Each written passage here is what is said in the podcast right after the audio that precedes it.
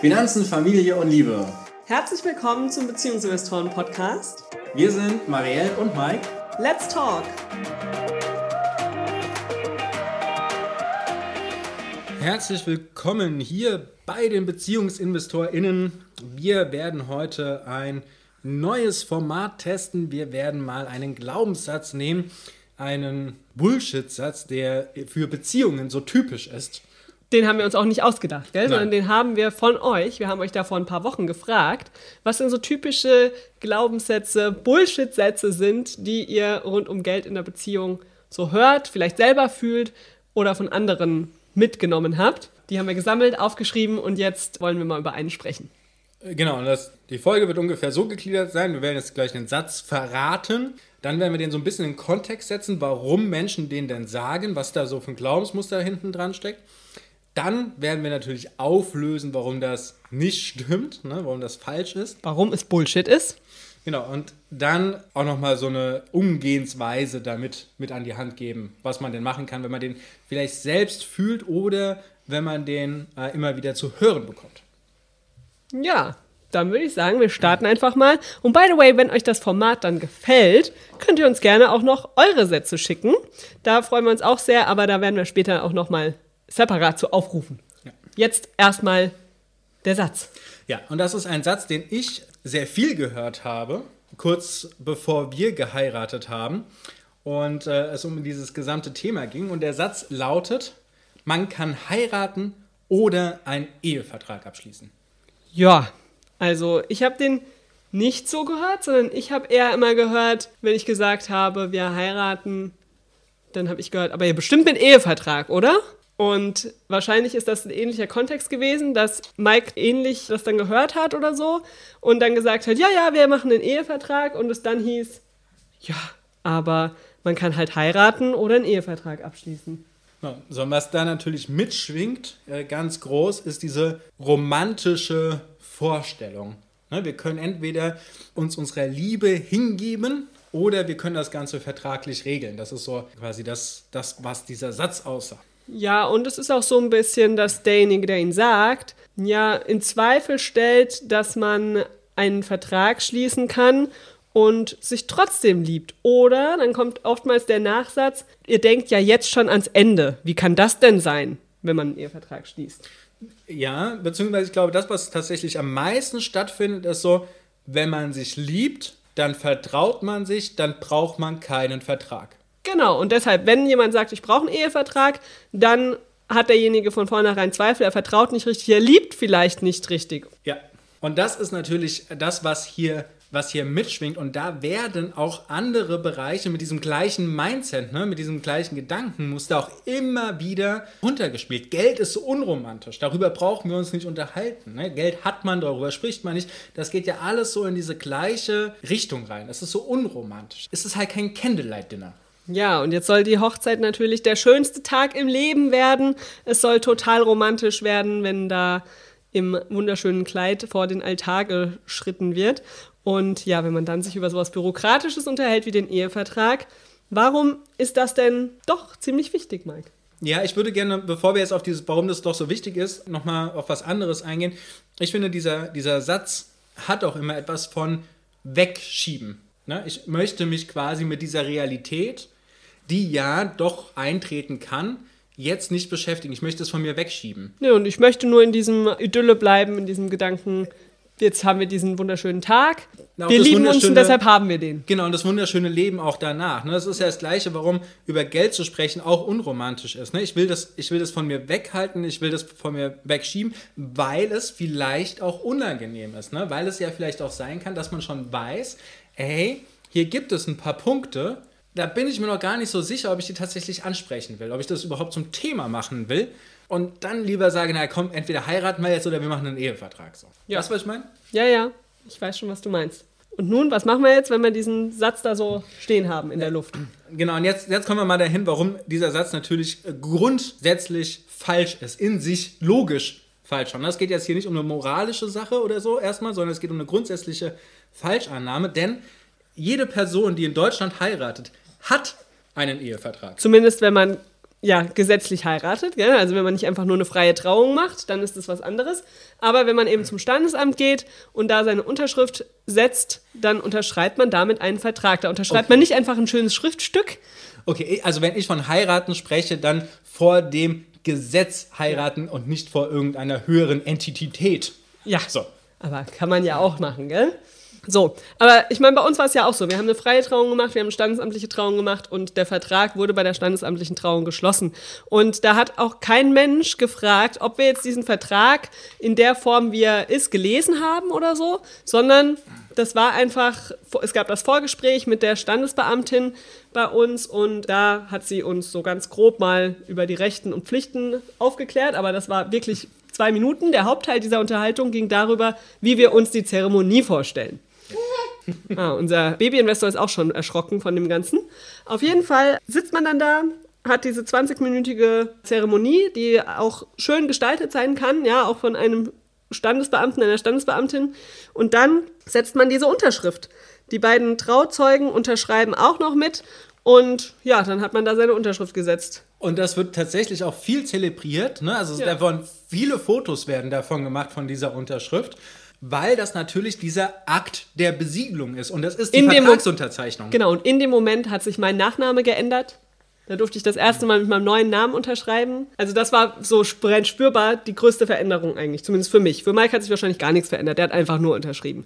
So, aber mit diesen Unterschriften haben wir einen richtig krassen Vertrag geschlossen, der auch nicht einfach mal so in zwei Minuten erklärt ist oder verstanden ist. Ja, sondern der ist so viel größer und der steht im BGB, im bürgerlichen Gesetzbuch. Ja, und der tatsächlich auch nicht einfach so kündbar ist. Ich kann jetzt nicht einfach sagen, ich kündige diesen Ehevertrag, den wir in diesem Moment da geschlossen haben. Nicht so wie ein Arbeitsvertrag oder ein Werkvertrag oder was auch immer für Verträge.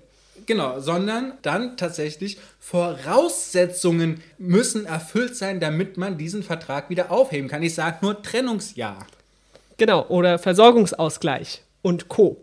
Aber was im Fall einer Trennung geschieht, das gibt es ja ausführlich in einer anderen Podcast-Folge, in der es um diesen Ehevertrag geht. Die können wir auch nochmal verlinken hier in den Show Notes. Jetzt ähm, ist tatsächlich nochmal die Frage, ja, kommen wir mal zurück zu unserem Satz. Man kann heiraten oder einen Ehevertrag abschließen. Mit dem, was wir jetzt gerade gesagt haben, ist, glaube ich, schon klar, jeder schließt einen Ehevertrag ab, ja, wenn er heiratet. Und da gibt es kein Oder, sondern das ist ein Fakt. Wenn man heiratet, schließt man einen Ehevertrag. Die Frage ist einfach nur, was steht da drin? So, und jetzt kommen wir dann tatsächlich zu dem Punkt, wo wir uns entscheiden. Nehmen wir den Mustervertrag quasi, also würden wir jetzt einfach ins Internet gehen, uns einen Mustermietvertrag runterladen und den unterzeichnen, egal für welche Region, für welchen Mietpreis, für whatever. Wir nehmen einfach das, was da drin steht, oder würden wir das auf den Arbeitsvertrag machen? Höchstwahrscheinlich nicht, sondern wir würden immer gucken, was steht denn da drin? Passt das denn zu dem, was ich haben will? Arbeitsvertrag, sind die Stunden richtig, ist der Arbeitslohn richtig, ist der Arbeitsort richtig und so weiter. Das sind Sachen, die mir wichtig sind, die möchte ich ändern. Genau, und beim Mietvertrag machen wir das ja auch, gell? Da verändern wir, wie groß ist die Wohnung, was ist der Mietpreis, was sind die verschiedenen Regularien vielleicht auch, die uns wichtig sind.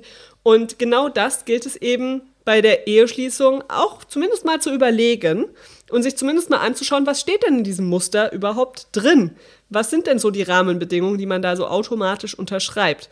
Und dann kann man da natürlich auch Justierungen vornehmen, wie bei einem anderen Vertrag eben auch und kann sagen, ja, wir unterzeichnen das, aber wir wollen ein paar Änderungen haben. Und dann sind wir bei diesem Ehevertrag, von dem immer so gesprochen wird. Ja, wenn es heißt, wir schließen einen Ehevertrag, das ist einfach so, ihr schließt immer einen Ehevertrag, aber ihr könnt natürlich einen Ehevertrag für euch persönlich schreiben lassen in der Regel oder eben das Muster nehmen.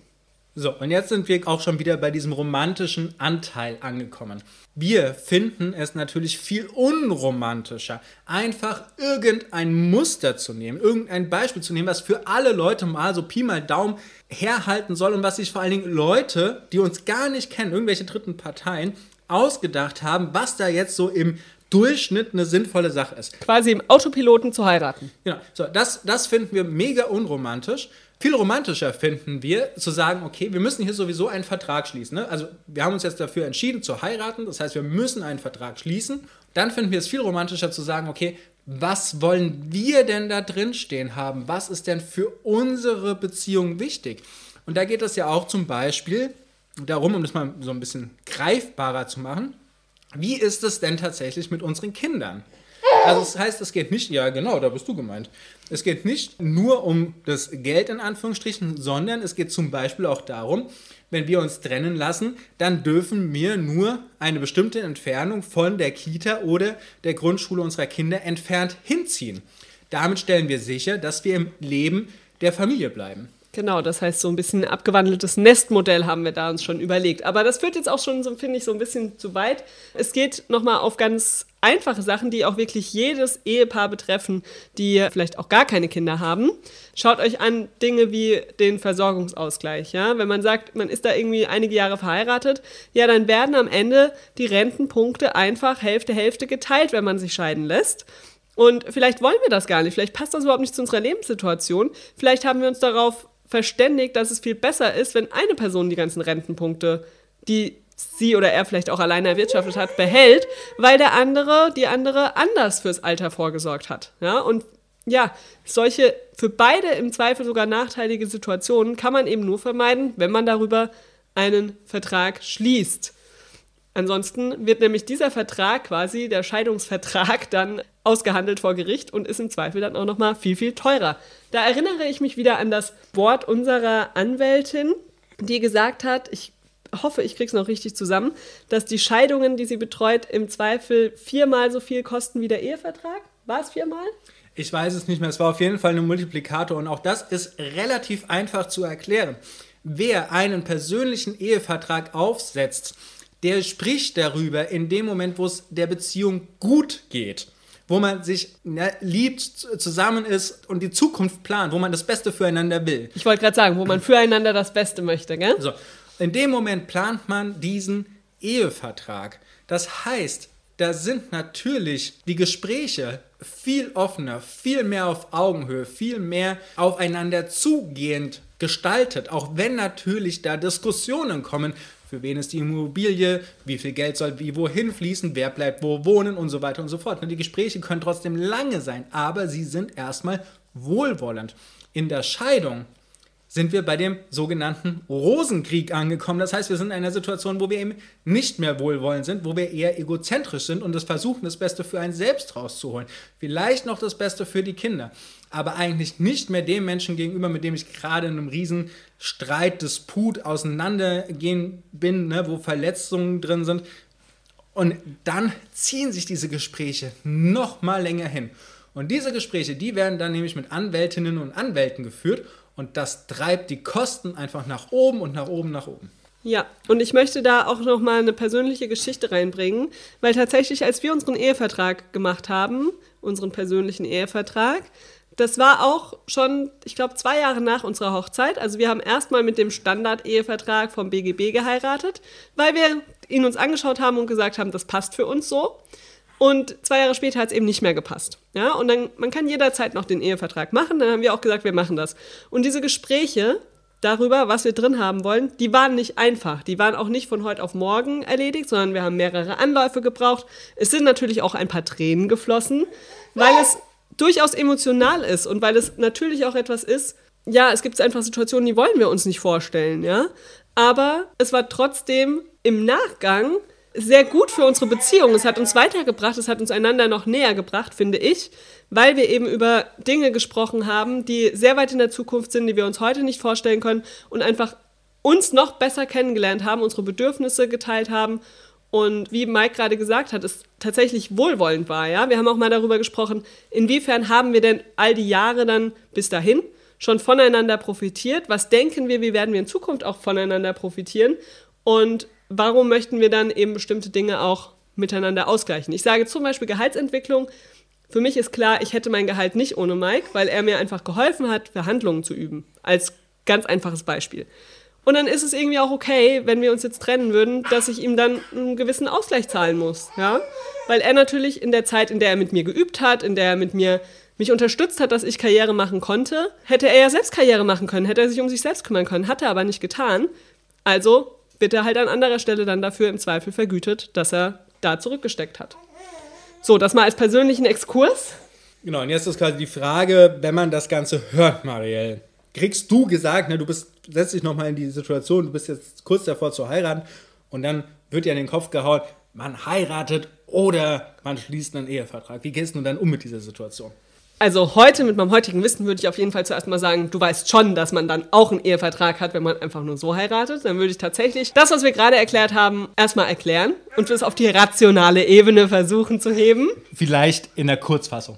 Ja, in der Kurzfassung. Ich würde vielleicht auch sagen, hört ihr mal unsere Podcast-Folge an.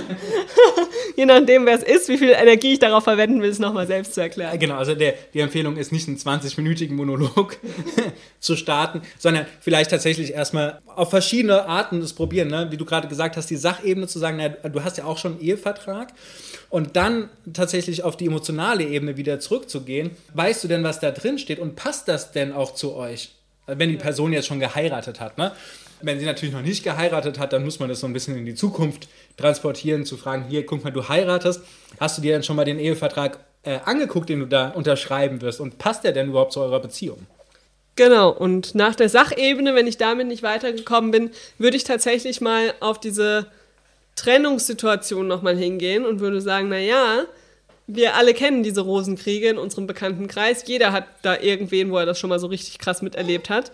Und wäre das nicht vermeidbar gewesen, ja? Und hatten, also ich finde da immer so diesen Gedanken, hatten diese Paare, die in so einem Rosenkrieg landen, nicht auch wahnsinnig viele schöne gemeinsame Jahre, schöne Momente, Dinge, an die sie sich zurückerinnern wollen. Und ich fände es wahnsinnig schade, wenn wir uns irgendwann trennen, scheiden lassen und dann am Ende nur dieser Rosenkrieg bleibt. Ja? Wie unromantisch und wie ätzend ist das denn, wenn ich so viele Jahre in eine Beziehung investiert habe? Also ich meine, wir beide sind jetzt zwölf Jahre zusammen wenn ich mir vorstelle, am Ende bleibt nur die Erinnerung an diesen scheiß Rosenkrieg, da habe ich keinen Bock drauf. Ich will mich doch an die vielen schönen Momente erinnern und sagen, okay, hat jetzt nicht geklappt, aber wir hatten dafür x wunderbare Jahre miteinander. Und das funktioniert halt viel besser, wenn wir frühzeitig darüber gesprochen haben, wie denn auch eine Trennung potenziell ablaufen könnte.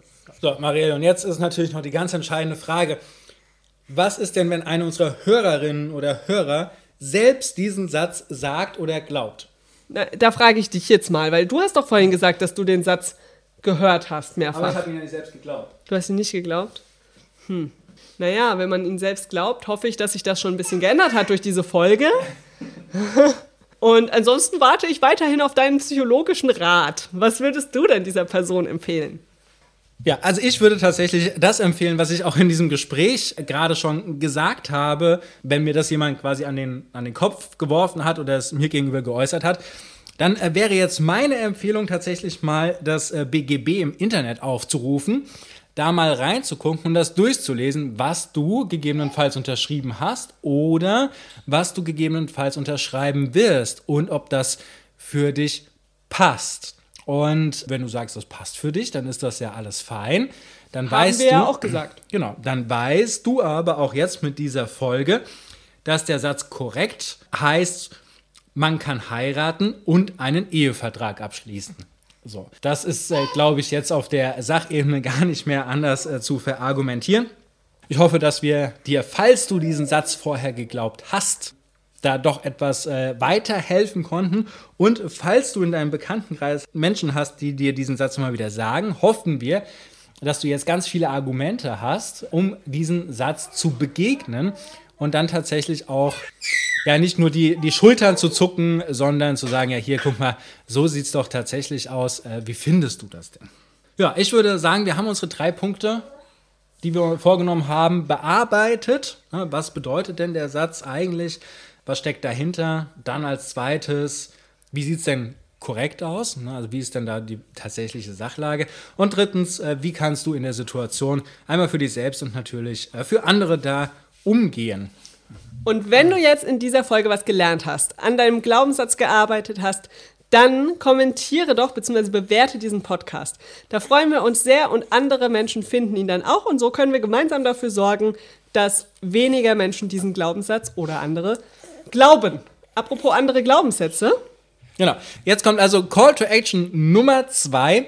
Und zwar, wenn du sagst, das Format hat dir gefallen und du hast da noch viel mehr Glaubenssätze, die du selbst immer wieder hörst oder mit denen du einfach nicht weißt, wie du umgehen sollst oder darauf antworten sollst, dann schick sie uns doch gerne in Instagram per Nachricht, beziehungsweise InvestorInnen ist da unser Name oder du schickst uns eine E-Mail an info at beziehungs-investoren.de. Wir packen diese Information auch einfach nochmal in die Show Notes rein.